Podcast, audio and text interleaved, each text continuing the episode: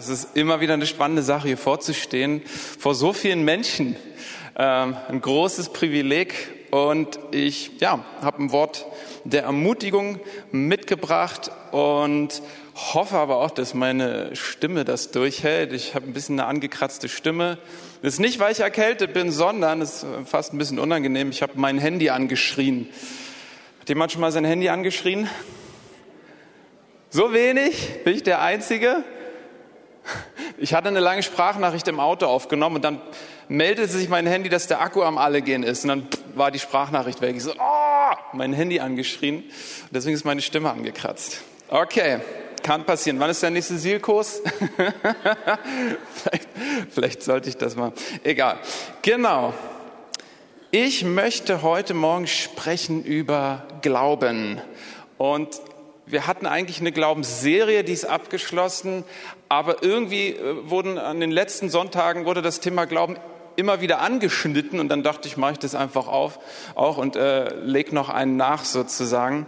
Und ich möchte im Kern aber vor allem darüber sprechen, wie wächst Glaube. Und es ist ein sehr zentrales Thema, es ist ein sehr grundlegendes Thema und ich ähm, erhebe nicht den Anspruch heute Morgen, dass ich eine ganz breite Antwort bringe auf dieses Thema, weil da einige Zutaten mit hineinspielen, möchte aber etwas herausgreifen, was ich glaube, was ähm, hilfreich ist und was für mich hilfreich war und immer noch ist. Denn bei mir ist es so, dass Anfang diesen, dieses Jahres hat der Herr zu mir gesprochen und mich daran erinnert, dass es mal Zeiten in meinem Leben gab, wo ich einen stärkeren Glauben tatsächlich hatte. Also eine Zeit in meinem Leben, wo mehr an Kühnheit da war, in aktiveren Glauben, ein bisschen mehr Souveränität und auch mehr Erwartung an den Herrn, dass er konkret eingreift in meinem und in dem Alltag unserer Familie. Und das, das war so das Jahr 2012, 13, 14, da waren wir auch viel auf der Straße unterwegs. Wir haben mit Menschen über Jesus gesprochen und wir haben sehr viel für Heilung gebetet und es sind unglaubliche Dinge passiert. Also sehr, sehr spektakuläre Wunder. Und das ist jetzt einige Jahre her und wir waren so kühn, wir waren so kühn, dass, und so vollgepumpt mit Glauben, dass wir teilweise nur noch das Wort gesprochen haben. Wir haben nicht mal mehr Hände aufgelegt. Wir haben gesagt, hey, dein Knie ist geheilt, lauf mal ein Stück, probier's mal aus. Und dann die Person, wie bist du sicher? Meinst du, ja, bestimmt spürst du schon Hitze im Knie, oder? Ja, ja, genau, wow. Und das Knie war geheilt. Und da war einfach eine Kühnheit da. Und ich weiß nicht, ob du das kennst aus deinem Alltag, dass manchmal auch unser Glaube, also dieser aktive, empfangende Glaube im Alltag einrosten kann. Wer kennt das ein bisschen?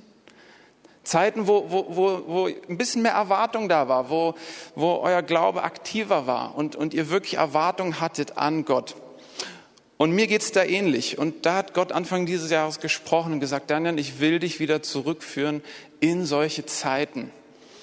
Und ich habe gemerkt in diesem Zusammenhang, dass es eben etwas ist, was nicht vom Himmel fällt. Leider sondern wir spielen einen aktiven Teil, wenn es darum geht, dass wir im Glauben wachsen und im Glauben zunehmen. Und deswegen heute dieses Thema. Ich möchte ein paar Jahre zurückgehen. Das war das Jahr 2015. Da hatte ich einen Spaziergang gemacht und das war so ein Gebetsspaziergang und ich hatte genau über dieses Thema nachgedacht. Wie wächst eigentlich Glaube? Ich finde, es gibt manchmal Themen in der Bibel, da findest du nicht die ganz präzise Definition. Also wie als Beispiel, wenn es darum geht, was ist Glaube eigentlich? Dann kennen wir alle aus Hebräer diese Stelle, wo das sehr klar definiert ist. Und dort heißt es dann, und es ist ähm, ein Überzeugtsein von Dingen, die wir nicht sehen. Das ist wie, als hätte jemand, Paulus oder wer auch immer der Autor des Hebräerbriefs war, als hätte jemand gefragt, sag mal, jetzt sag mal, wie definiert man denn Glaube eigentlich? Und das ist dann die Antwort gewesen. Ich habe dann gemerkt, wenn es darum geht, wie Glaube wächst, ist mir nicht direkt eine Bibelstelle eingefallen, sondern es, es geht mehr aus Zusammenhängen in der Schrift hervor, aus bestimmten Kontexten. Und deswegen hat mich diese Frage bewegt, wie wächst eigentlich Glaube? Und ich habe das so gebetet und habe mit dem Herrn gesprochen. Und dann kamen mir auf einmal vier Begriffe in den Sinn. Und die waren, also vier Begriffe in einer bestimmten Reihenfolge, ploppten auf einmal in meinem Kopf auf. Das habe ich nicht oft. Ähm, und, diese Begriffe, die kamen nicht über einen Verlauf von einer halben Stunde, haben sich zusammengereiht oder so, sondern sie waren auf einmal so pupp da. Und was ich gehört hatte, war das Wort gehört, geglaubt, erwartet, erlebt. Gehört, geglaubt, erwartet, erlebt. Und ich habe so drüber nachgedacht über diese Begriffe und hatte das Empfinden gehabt, dass der Heilige Geist mir geantwortet hatte auf das, was mich innerlich bewegt hat. Und das war die Antwort. Und diese vier Begriffe stehen in einer bestimmten Reihenfolge ganz bewusst. Denn ich glaube, dass das ein, ein Glaubenszyklus ist, der sich in unserem Leben wiederholen soll, damit wir Glaubenswachstumsschritte machen. Das heißt, du musst Gottes Wort erstmal hören. Und ihr kennt diese Bibelstelle, wo es heißt, der Glaube aber kommt aus dem Hören des Wortes Gottes. Wir müssen das Wort hören. Das heißt, auch hier schon der erste Schritt, wenn du im Glauben wachsen willst und du nicht in diesem Buch liest, dann ist es sehr schwer im Glauben zu wachsen. Das ist der Anfang, das ist der Beginn.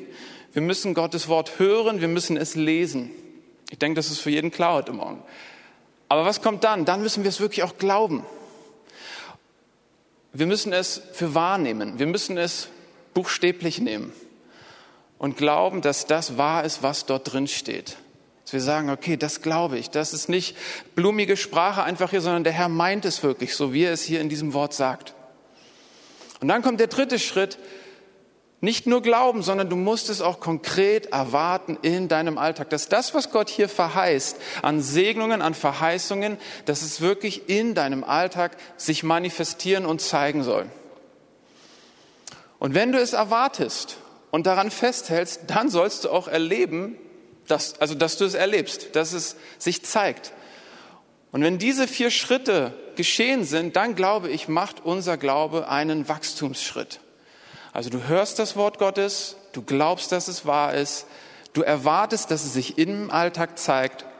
Und wenn du es dann auch noch erlebt hast, dann ist klar, wow, das stimmt, was Gott hier sagt. Ich habe es erlebt, ich habe es real in meinem Alltag erlebt.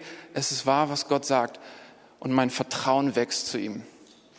Ich denke, das ist für die meisten, wenn ich das so sage, total einleuchtend, macht total Sinn. Aber als ich das mit dem Heiligen Geist besprochen hatte, war es wie, als wenn er sagt, dass viele von uns die ersten zwei Schritte gehen. Also du hörst Gottes Wort und du bejahst es total. Du sagst, das stimmt. Ich glaube, dass das, was hier drin steht, wahr ist. Aber dass, wenn es um den dritten Punkt geht, dass wir es wirklich erwarten in unserem Alltag, dass es da hapern kann an der Stelle, dass da wie ein Knick drin ist, dass es bei vielen dort aufhört. Und das vielleicht aus ganz unterschiedlichen Gründen. Nehmen wir mal ganz klassisch das Thema Heilung. Ihr kennt die Stelle aus Jesaja 53, Vers 5, wo es heißt, durch seine Striemen ist uns Heilung geworden. Schon die Zeitform ist total interessant. Diese Heilung ist schon geschehen. Sie ist im Unsichtbaren verfügbar und muss nun ins Sichtbare rücken in deinem Leben. Und es geht mir genauso. Ich habe gerade zurzeit vielleicht ein bis zwei Themen, was, was, was meinen Körper angeht, Dinge, wo ich echt einen Durchbruch brauche, wo ich Heilung brauche. Und ich kenne diese Bibelstelle und habe hier gemerkt, wow, ich bin an dem Thema nicht mehr so dran, wie ich es einmal war. Ich habe nicht die konkrete Erwartung im Alltag, dass Gott sich hier als mächtig erweisen wird. Und das gebe ich ganz ehrlich zu. Ich glaube natürlich übergeordnet an Heilung und ich bete auch für Menschen und ich erwarte, dass dort Dinge passieren. Aber was mein eigenes Leben angeht, habe ich gemerkt, genau hier bin ich ein bisschen eingerostet. Und ich habe schon körperliche Heilung in meinem Leben erfahren. Das ist nicht so, dass es noch nie geschehen wäre. Aber ich bin nicht so richtig aktiv in dem Thema drin und merke, ich brauche selber hier ganz neu Offenbarung und das frische Wort Gottes. Das heißt hier, Jesaja 53, Vers 5. Ich höre das Wort, okay, Jesus, durch deine Striemen ist mir Heilung geworden. Das ist Wahrheit. Ich glaube das, ich bejahe das. Und ich erwarte jetzt, dass in meinem Alltag das passieren wird und sich manifestieren wird. Hey, und wenn ich es dann erlebe, dann wächst mein Glaube. Amen. Amen. Ich glaube, dass wir wirklich in Zeiten leben, und das war natürlich schon immer so, wo wir einen starken Glauben brauchen. Viele haben das vielleicht in diesen Corona-Zeiten noch mehr gemerkt als in den Jahren davor. Ja, und ich glaube, dass es mit Corona nicht aufhört. Es werden andere Dinge kommen, vielleicht noch massiver. Und ich spüre einfach, dass der Herr wirklich auch heute Morgen diese Ermutigung ausspricht, dass wir aktiv in unseren Glauben investieren, ihr Lieben, weil es nicht vom Himmel fällt, weil es nicht von alleine passiert. Leider. Es ist der Herr, der uns die Fähigkeit schenkt zu glauben. Das können wir nicht von alleine produzieren. Aber wir spielen einen aktiven Teil darin, dass wir sagen, ich investiere in meinen Glauben. Ich möchte neu Dinge in meinem Alltag anpacken, die brach liegen. Glaubensprojekte, die ich vielleicht mal weggelegt habe. Warum auch immer. Und dafür kann es verschiedene Gründe geben. Ich möchte einfach ein paar anfügen. Also warum hast du keine Erwartung vielleicht? Warum ist das eingeschlafen in deinem Leben? Vielleicht, weil du einfach Angst hast, enttäuscht zu werden. Du hast Glaubensprojekte gehabt, Dinge sind nicht so geschehen, wie du es dir gewünscht hast, und das kenne ich aus meinem Leben total. Und wir kommen an diesem Punkt, wo wir anfangen, uns selbst zu schützen und die Dinge beiseite zu schieben, weil wir Angst haben, enttäuscht zu werden. Und das tut weh und das verstehe ich und das versteht auch Gott, diesen Schmerz, wenn Dinge nicht so eintreffen, wie wir es uns gewünscht haben.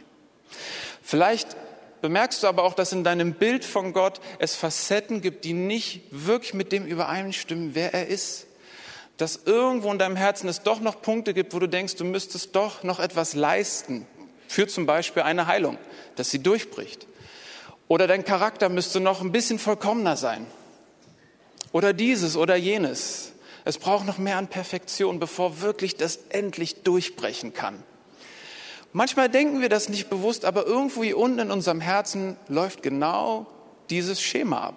Und Gott will davon befreien und möchte zeigen, wie er wirklich ist. Vielleicht bist du aber auch jemand, der so ein bisschen was wie eine falsche Demut an den Tag legt. So eine falsche Bescheidenheit. Du hast vielleicht mal Glaubensprojekte gehabt und es hat nicht ganz funktioniert und du hast es beiseite gelegt und hast gesagt, ach, brauche ich eigentlich nicht. Ja, Heilung ist schön, aber es ist auch nicht das Wichtigste. Es geht eigentlich um Heiligung. Heiligung ist das entscheidende Thema. Ja, das stimmt. Heiligung ist ganz wichtig.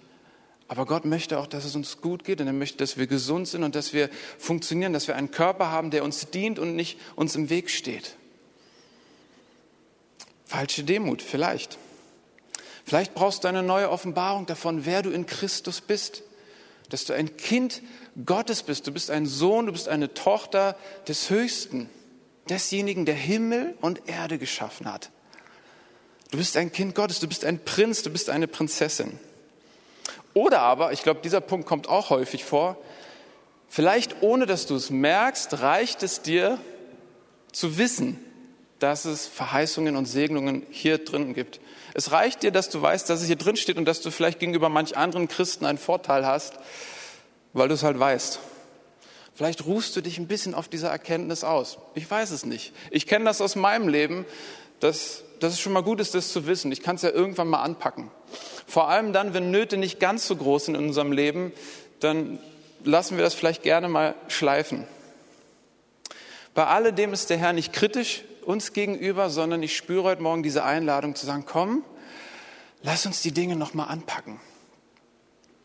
Und deswegen nenne ich auch diese Punkte hier, weil ich habe in, in ähm, der Vorbereitung zu dieser Predigt so gespürt, dass der Heilige Geist heute Morgen Dinge anrühren möchte in unserem Herzen. Und dass er Dinge aufzeigen möchte, wo du, wo ich, wo wir angefangen haben, Erwartungen runterzuschrauben wo wir angefangen haben, Glaubensprojekte beiseite zu legen, wo Dinge versandet sind äh, in deinem Leben. Und ich spüre so, wie er die Hand ausstreckt heute Morgen und sagt, komm, lass es uns nochmal versuchen. Lass es uns wieder ausbuddeln. Du brauchst einen Durchbruch. Du weißt es und ich weiß es, dass du hier einen Durchbruch brauchst. Lass es uns nochmal anpacken. Amen. Also das ist eine Frage heute Morgen. Wo ist deine Erwartung an diesen großen und mächtigen Gott. Ich möchte ein paar Bibelstellen vorlesen, die ich sehr ermutigend finde, was dieses Thema angeht. Ich werde nicht tief in diese Stellen reingehen, ich werde relativ schnell durchgehen, aber es ist mehr, um, um uns zu ermutigen heute Morgen. Hebräer 4, Vers 16. Darum lasst uns freimütig hinzutreten zu dem Thron der Gnade auf dass wir Barmherzigkeit empfangen und Gnade finden und so Hilfe erfahren zur rechten Zeit. Ich glaube, das ist hier die Grundlage. Wir dürfen freimütig und mit gutem Gewissen vor Gottes Thron kommen. Egal, was du noch in deinem Leben hast an Unvollkommenheiten, an Dingen, die der Herr verändern wird. Und er wird es in seiner Kraft und Gnade machen. Egal was da noch ist, wir dürfen vor den Thron der Gnade kommen, um Barmherzigkeit und Hilfe zu empfangen. Tag und Nacht. Johannes 16, Vers 24. Bis jetzt habt ihr nichts gebeten in meinem Namen. Bittet und ihr werdet empfangen, damit eure Freude völlig sei. Also nicht nur möchte Jesus, dass wir Dinge empfangen und dass Gebete erhört werden, er möchte darüber hinaus, dass unsere Freude vollkommen ist. Vollkommene Freude, das ist eine Verheißung. Matthäus 21, Vers 22. Und alles, was immer ihr im Gebet glaubend begehrt, werdet ihr empfangen. Nicht nur, was ihr glaubt, sondern was ihr glaubend begehrt. Dieses Begehren ist ein starkes Wort. Da steckt ganz viel an Erwartung drin. Und Jesus sagt, was ihr glaubend begehrt, ihr werdet es empfangen. Ihr Lieben, das sind so diese Aussprüche Jesu, wo du dich dann fragst, wo ist das Sternchen? wo sind die AGBs? Das ist kein, kein Haken hier. Hat er einfach so gesagt. Und es geht weiter. Ich habe noch eine. Markus 11, Vers 24.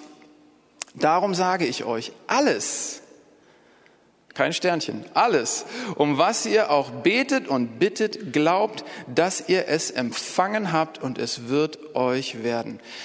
Ich liebe dieses, diesen Begriff hier, empfangen habt. Das ist genau diese Realität, die beschreibt, dass die Dinge eigentlich schon da sind.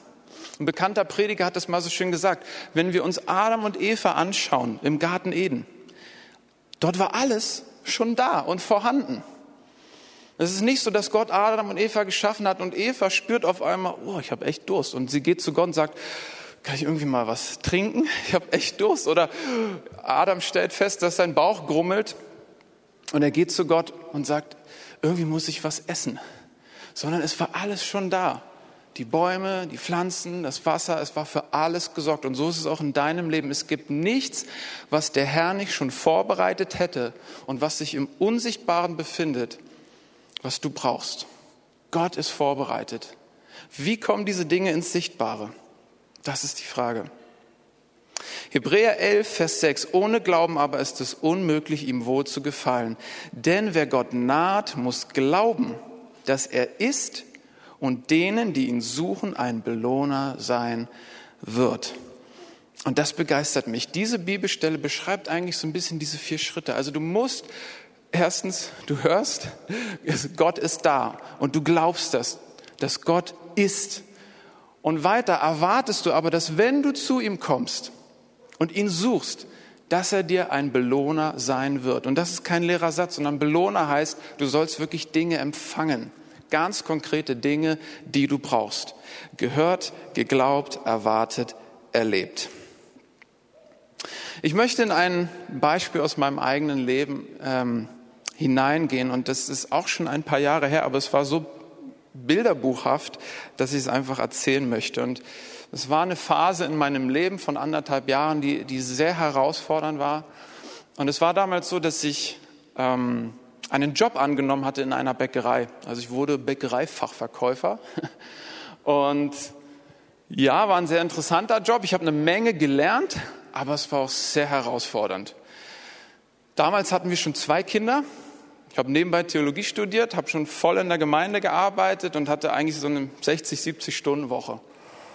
So, und dann war ich in dieser Bäckerei und ich brauchte einfach einen Job.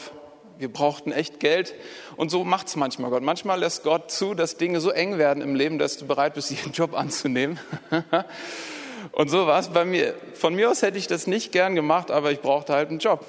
Und ich war hatte großen Respekt vor diesem Job, weil es bedeutete, sehr multitaskingfähig zu sein. Und das bin ich absolut nicht. Gar nicht. Nicht meine Stärke. Ich kann mich super auf eine Sache konzentrieren.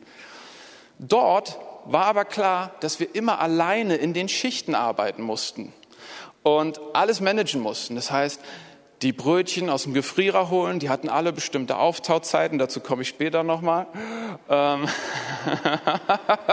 ja, ja, man kann eine Menge falsch machen. Und du musst die Brötchen schieben, du musst auf den Ofen achten, dann musstest du noch äh, Snacks herstellen. Gleichzeitig haben wir ungefähr 15 Kaffeespezialitäten angeboten obendrein. dann äh, musstest du kundenfreundlich sein, du musstest den Laden zwischendurch putzen und das alles als einzelne Person. Und ich dachte, super, okay Gott, da bin ich genau an der richtigen Stelle hier und hatte echt große Sorge um mich und um meine Kollegen. Und so war ich sehr herausgefordert und ich saß da oft um 5 Uhr morgens, da ging dann also vor fünf noch meine Schicht los und saß auf der Kühltruhe im Hinterraum, habe einfach geheult. Sagte, ich kann das nicht, ich schaffe das nicht, oh Jesus. Und habe gemerkt, ich brauche ein Wort. Ich brauche eine Ermutigung, ich brauche irgendwas, woran ich mich festhalten kann. Und wo bin ich gelandet? Ganz klassisch wo vielleicht viele gelandet sind in solch einer Situation. Ich bin bei Josef gelandet. Josef im Haus Potiphar. Und ich lese kurz mal dieses Wort vor. Und Josef war nach Ägypten hinabgeführt worden. Und Potiphar, ein Kämmerer des Pharao, der Oberste der Leibwächter, ein Ägypter, kaufte ihn aus der Hand der Ismaeliter, die ihn dorthin hinabgeführt hatten. Der Herr aber war mit Josef und er war ein Mann, dem alles gelang. Und er blieb im Haus seines ägyptischen Herrn. Als nun sein Herr sah, dass der Herr mit ihm war und dass der Herr alles, was er tat, in seiner Hand gelingen ließ, da fand Josef Gunst in seinen Augen und er bediente ihn persönlich und er bestellte ihn über sein Haus und alles, was er besaß, gab er in seine Hand. Da habe ich gedacht, genau das ist es, Herr. Genau das brauche ich. Ich brauche Gunst und ich brauche vor allem Gelingen. Und wisst ihr was? Ich habe das angewandt, was wir heute gehört haben. Ich höre Gottes Wort, ich glaube, dass das auch auf mich zutrifft. Ich habe zu Gott gesagt, okay Herr, so wie du mit Josef warst, glaube ich und erwarte ich, dass du mit mir sein wirst, wenn ich diesen Job antrete. Und das habe ich fast jeden Morgen ausgebetet und habe gesagt, danke Gott, dass du heute mit mir sein wirst, wie du mit Josef warst und dass deine Befähigung auf mich kommen wird. Und es ist schön, es ist tatsächlich passiert. Und ich möchte einfach eine kleine Auswahl an Dingen äh, euch mitgeben, die ich dort erlebt habe. Es ist viel, viel mehr, aber das würde den Rahmen sprengen. Eine schöne Sache war, dass immer, wenn es Stress gab im Laden, also wenn der Chef kam oder, oder die, die Bereichsleiter und es Stress gab, war ich nie im Laden. Es waren immer meine Kollegen, die das abbekommen haben und die haben mir gesagt, ey, hast du es mitbekommen? Der Chef war echt schlecht drauf. Und ich so, nein, ich äh, habe nicht gearbeitet. Und das zog sich so durch, fand ich sehr sympathisch vom Herrn. Also er möchte gern Stress von dir weghalten. Was auch schön ist, der Heilige Geist hatte mir Weisheit gegeben, ein System zu entwickeln, wie ich als einzelne Person Kunden abarbeiten kann, gleichzeitig mich um den Laden kümmern kann. Und ich habe es ganz anders gemacht, als, ich, als es mir beigebracht wurde. Aber dafür haben mich die Kunden geliebt und haben immer gefragt, wann ist denn der Pieske wieder im Laden? Weil ich das irgendwie hinbekommen habe. Und das ist echt übernatürlich weil ich nicht multitaskingfähig bin. Das hat er mir geschenkt. So, und dann ist auch eines Morgens etwas passiert, was echt doof ist. Könnt ihr euch vorstellen, was ist das Schlimmste, was in einer Bäckerei passieren kann am Morgen? Ja, ich glaube, ich habe es gehört, der Ofen. Genau, der Ofen. Der Ofen ging nicht. So, und du stehst da und du weißt, die Kunden werden zu einer bestimmten Zeit kommen, du hast deine Stammkunden, die wollen ihre Brötchen haben. Und wenn der Berliner nicht seine Brötchen kriegt, dann hast du Stress. So. Und der Chef ist meilenweit weg in Potsdam Mittelmark. Der kann mir nicht helfen, sondern ich stehe alleine da und der Ofen geht nicht. Ich habe alles probiert und programmiert und hatte meine Leiterin am Telefon, die konnte mir auch nicht helfen. Ich dachte, okay, Herr, was mache ich jetzt? Dann habe ich gedacht, okay, was mache ich, wenn, wenn ich für Heilung bete? Ich lege Hände auf habe ich dem Ofen die Hände aufgelegt. Ja, fünf Minuten in Sprachen gebetet und ich bete, hatte die Augen geschlossen, dann machte es Rums im Ofen. Also wirklich, ich übertreibe nicht, es machte Rums. Ich weiß nicht, ob da ein Engel stand, der gegengetreten hat oder so, aber der Ofen ging. Der Ofen ging. Und ich dachte, danke Gott. Weil mir war klar, wenn der nicht angeht, ich muss das den Kunden beibringen. Mein Chef wird nicht hier stehen und denen das erklären. Das muss ich machen.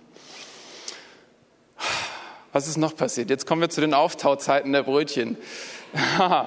Ich war in einem anderen, in einer anderen Filiale und habe dort ausgeholfen und ich hatte die Nachmittagsschicht.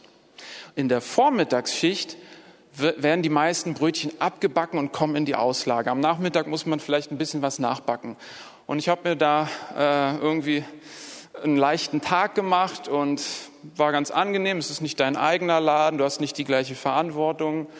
Und dann habe ich aber total vergessen, rechtzeitig Schrippen eben aus dem Gefrierer zu holen. Und die brauchen 90 Minuten, um ordentlich aufzutauen.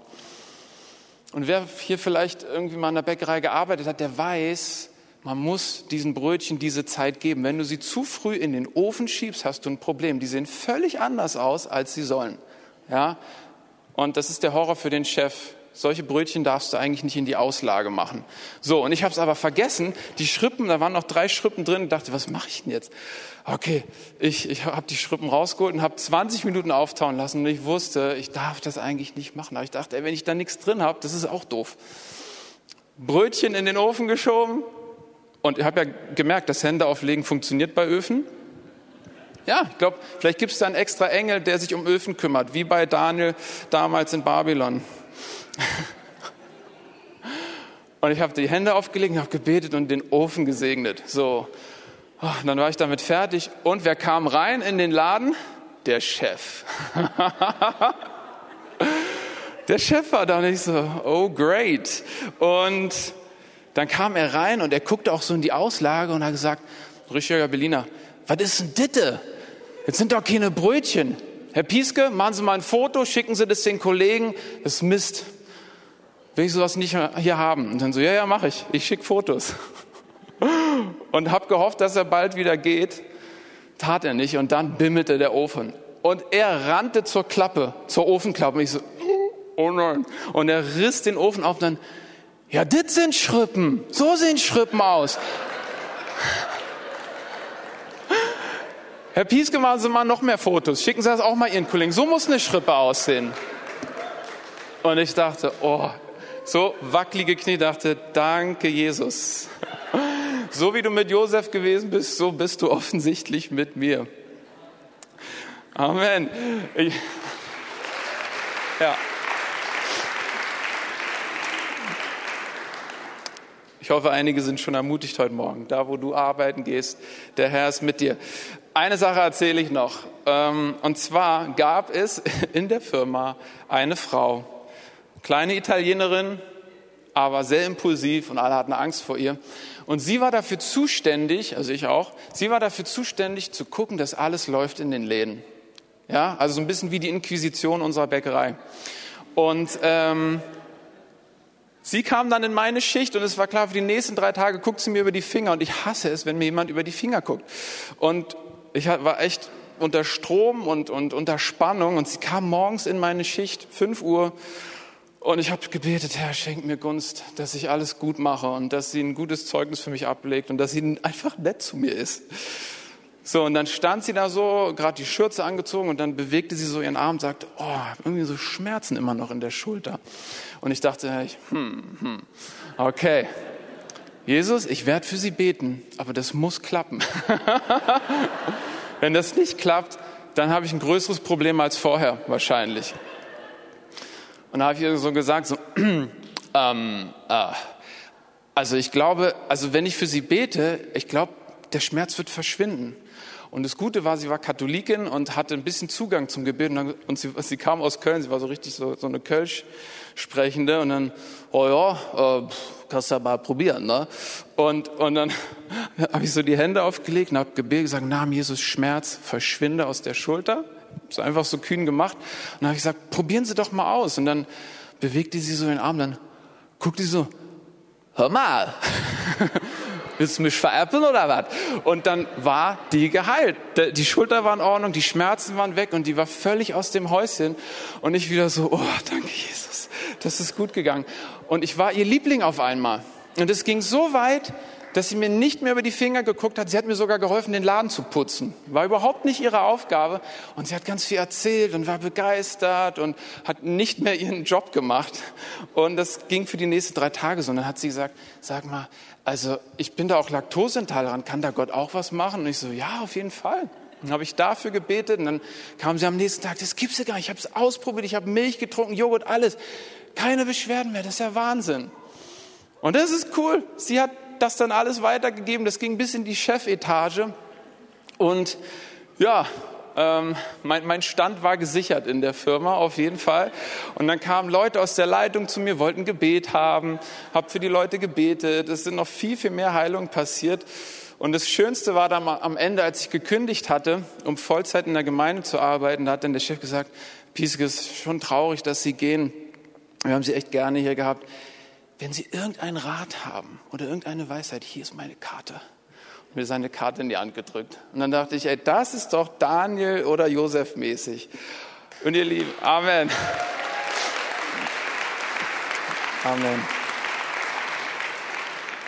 Liebe Band, ihr könnt schon mal nach vorne kommen gerne.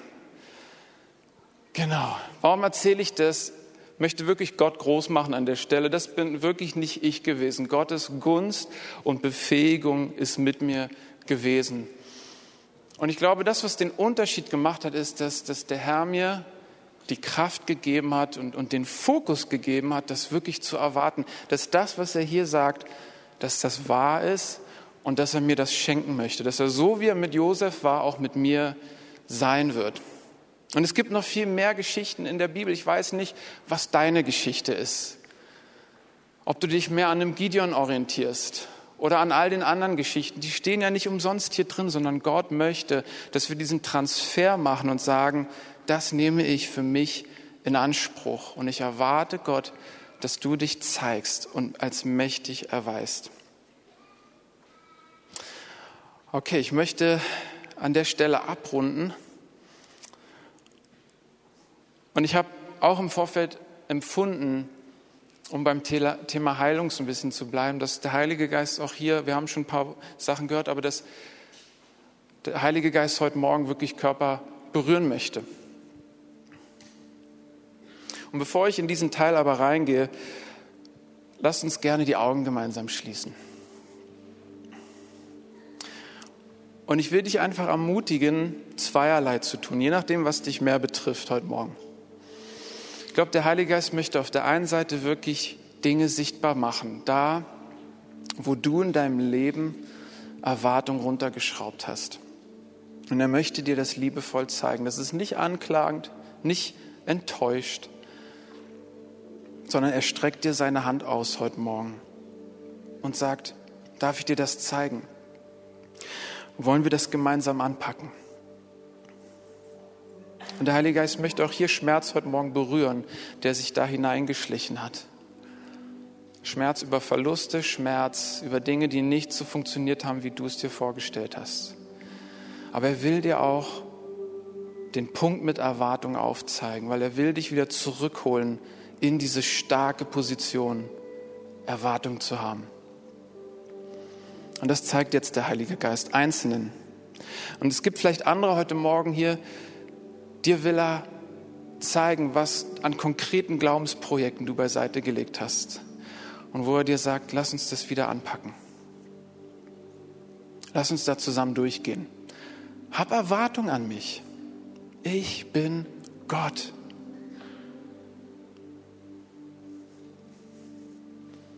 Danke, Heiliger Geist, dass du jetzt Einzelnen das aufzeigst und die Augen öffnest und liebevoll an die Hand nimmst und zurückführst in ein Lebensstil von Erwartung und Glauben. Lass uns eine Minute einfach daran verharren, während der Heilige Geist spricht.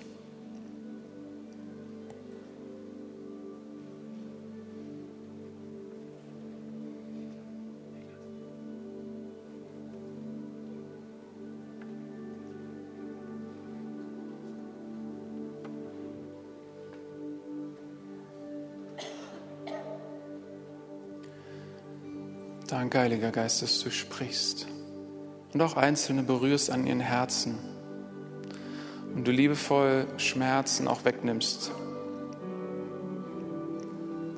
Danke, Heiliger Geist.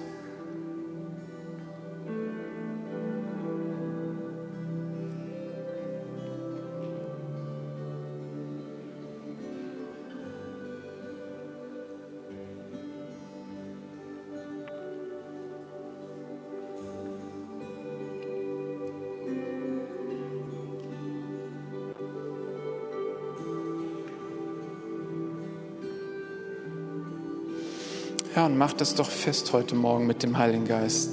Antwortet in eurem Herzen, dass ihr sagt, ja, ich möchte zurückkommen. Ich möchte mehr Erwartung an dich haben, Gott. Und verzeih mir, dass ich das beiseite gelegt habe. Aus Selbstschutz, aus Angst, warum auch immer.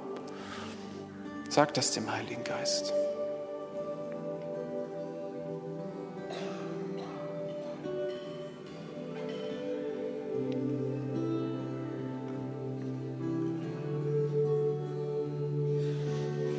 Und ich danke dir, Heiliger Geist, dass du jetzt wieder austeilst, Glauben und Erwartung austeilst, dass du eine Anzahlung gibst an Motivation und Kraft, Erwartung zu haben an deine Stärke und an deine Güte und an deine Kraft.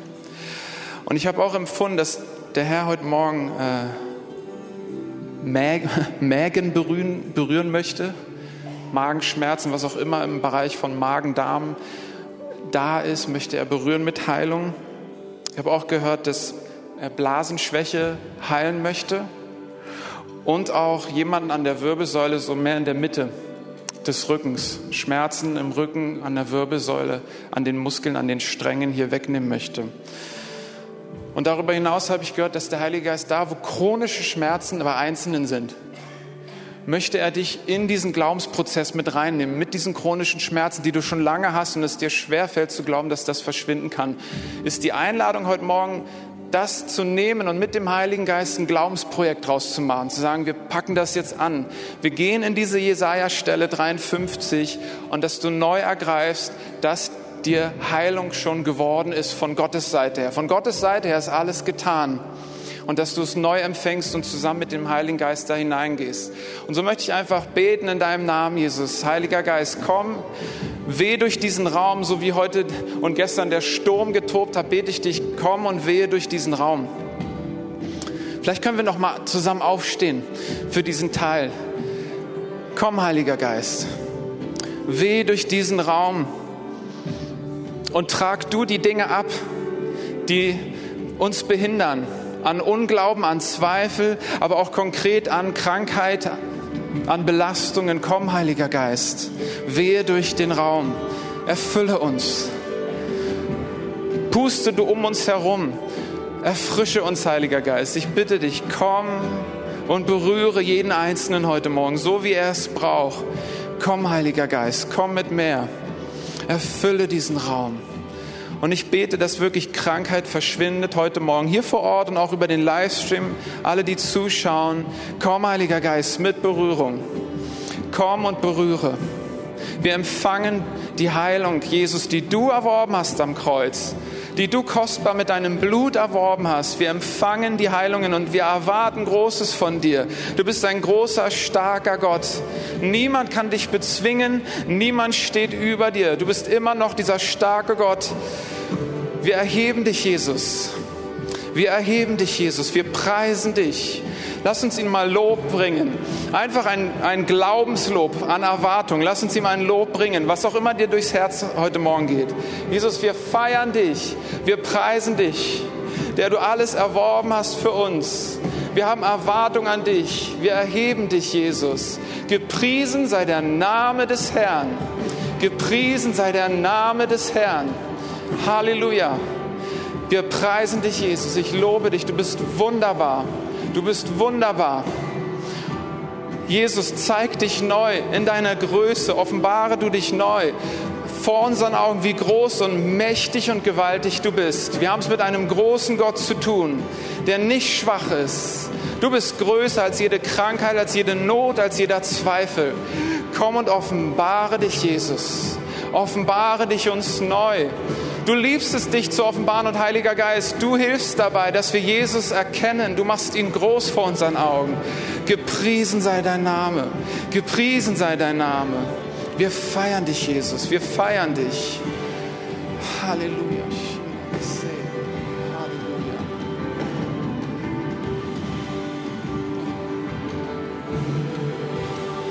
Amen. Lasst uns in dieser anbetenden Haltung bleiben. Die Band spielt noch ein bisschen weiter. Lasst uns Erwartung haben. Amen.